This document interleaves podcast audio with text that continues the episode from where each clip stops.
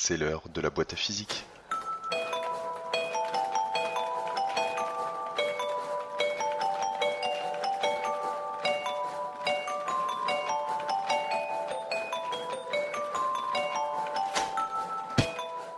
Bonjour à tous et bienvenue dans ce deuxième épisode de la boîte à physique.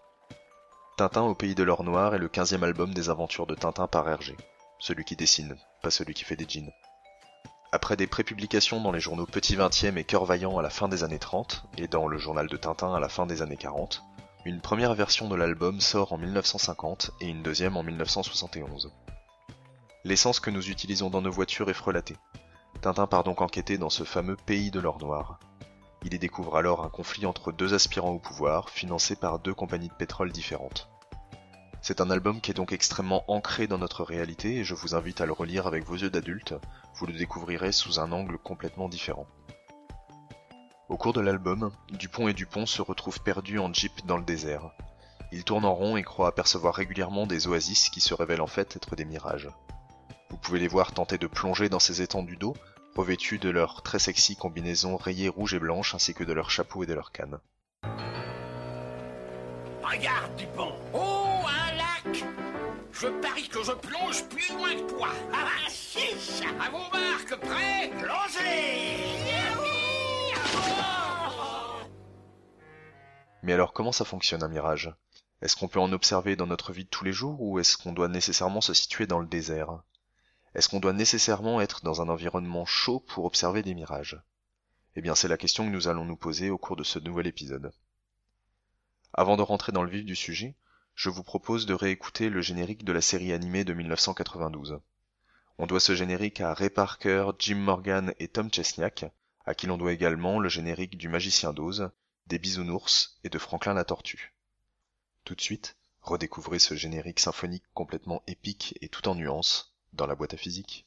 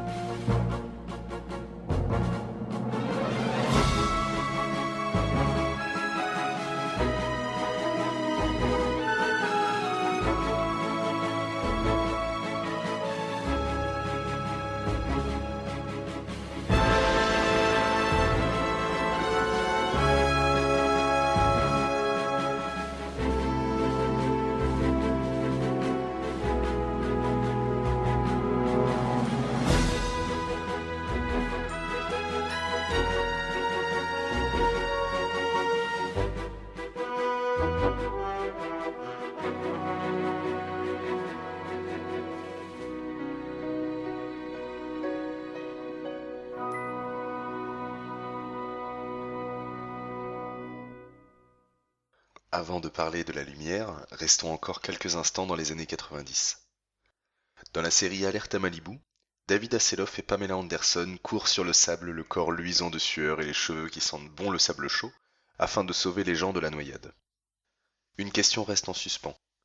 Comment le sauveteur choisit-il sa route pour aller de son poste d'observation à la personne en détresse en mettant le moins de temps possible? Cette question vous paraît peut-être débile et sans aucun rapport avec le sujet, mais vous allez voir qu'elle va nous permettre de mieux comprendre comment se déplace la lumière. Le sauveteur est donc dans sa tour et voit une personne se noyer et qui ne se trouve pas juste en face de lui. Pour fixer les idées, mettons que la personne à sauver se situe sur sa gauche. Le point de départ et d'arrivée de notre sauveteur sont donc fixés. Il doit aller de la tour à la personne en train de se noyer. Nous avons trois idées de base. La première, c'est que notre sauveteur court plus vite sur le sable qu'il ne nage dans l'eau. La deuxième, c'est que, qu'il soit sur terre ou dans l'eau, le trajet le plus court est bien évidemment la ligne droite. Enfin, notre sauveteur n'est pas débile et ne part pas vers la droite si la personne à sauver se situe sur sa gauche. Quel parcours permet d'arriver le plus vite? Le premier chemin qu'on peut imaginer, c'est celui qui fait parcourir au sauveteur la distance la plus petite. C'est donc une ligne droite directe entre sa tour et le noyer mais notre sauveteur va plus vite sur Terre que dans l'eau. Donc a priori, il faut s'arranger pour rendre la distance parcourue dans l'eau la plus petite possible, pour mettre le moins de temps possible. Ce n'est donc pas le parcours optimal. Le deuxième chemin qui pourrait sembler logique étant donné ce que nous venons de dire, c'est que le sauveteur parte en diagonale sur le sable, de telle façon qu'il se retrouve pile poil en face de la personne à sauver lorsqu'il arrive à la transition entre le sable et l'eau. Notre sauveteur n'a donc plus qu'à descendre en ligne droite dans l'eau pour atteindre la personne en détresse.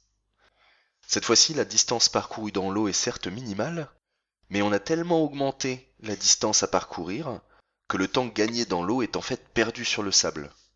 Ce n'est donc encore une fois pas le parcours optimal. On peut montrer que le parcours optimal est en fait un entre-deux entre les deux chemins que nous venons de décrire. C'est-à-dire que notre sauveteur part en diagonale sur le sable, arrive à la transition entre le sable et l'eau, bifurque légèrement sur sa droite et réeffectue une diagonale jusqu'à la personne à sauver. On voit donc sur cet exemple que le parcours optimal est le parcours du temps le plus court et non pas de la distance la plus courte. C'est comme lorsque vous faites un trajet en voiture, si vous avez le choix entre deux routes, une de 100 km sur laquelle vous pouvez rouler à 100 km heure, c'est-à-dire que vous allez mettre une heure à atteindre votre destination, et une route de 50 km mais sur laquelle vous ne pouvez rouler qu'à 10 km heure, c'est-à-dire que vous allez mettre 5 heures à atteindre votre but, vous prendrez bien sûr la route du temps le plus court, celle de 100 km à 100 km heure. Sauf en cas de pénurie d'essence, auquel cas vous prendrez la route de 50 km. À vélo. Pardon, je troll. Oublions ça et détendons-nous en repartant quelques secondes sur le sable chaud.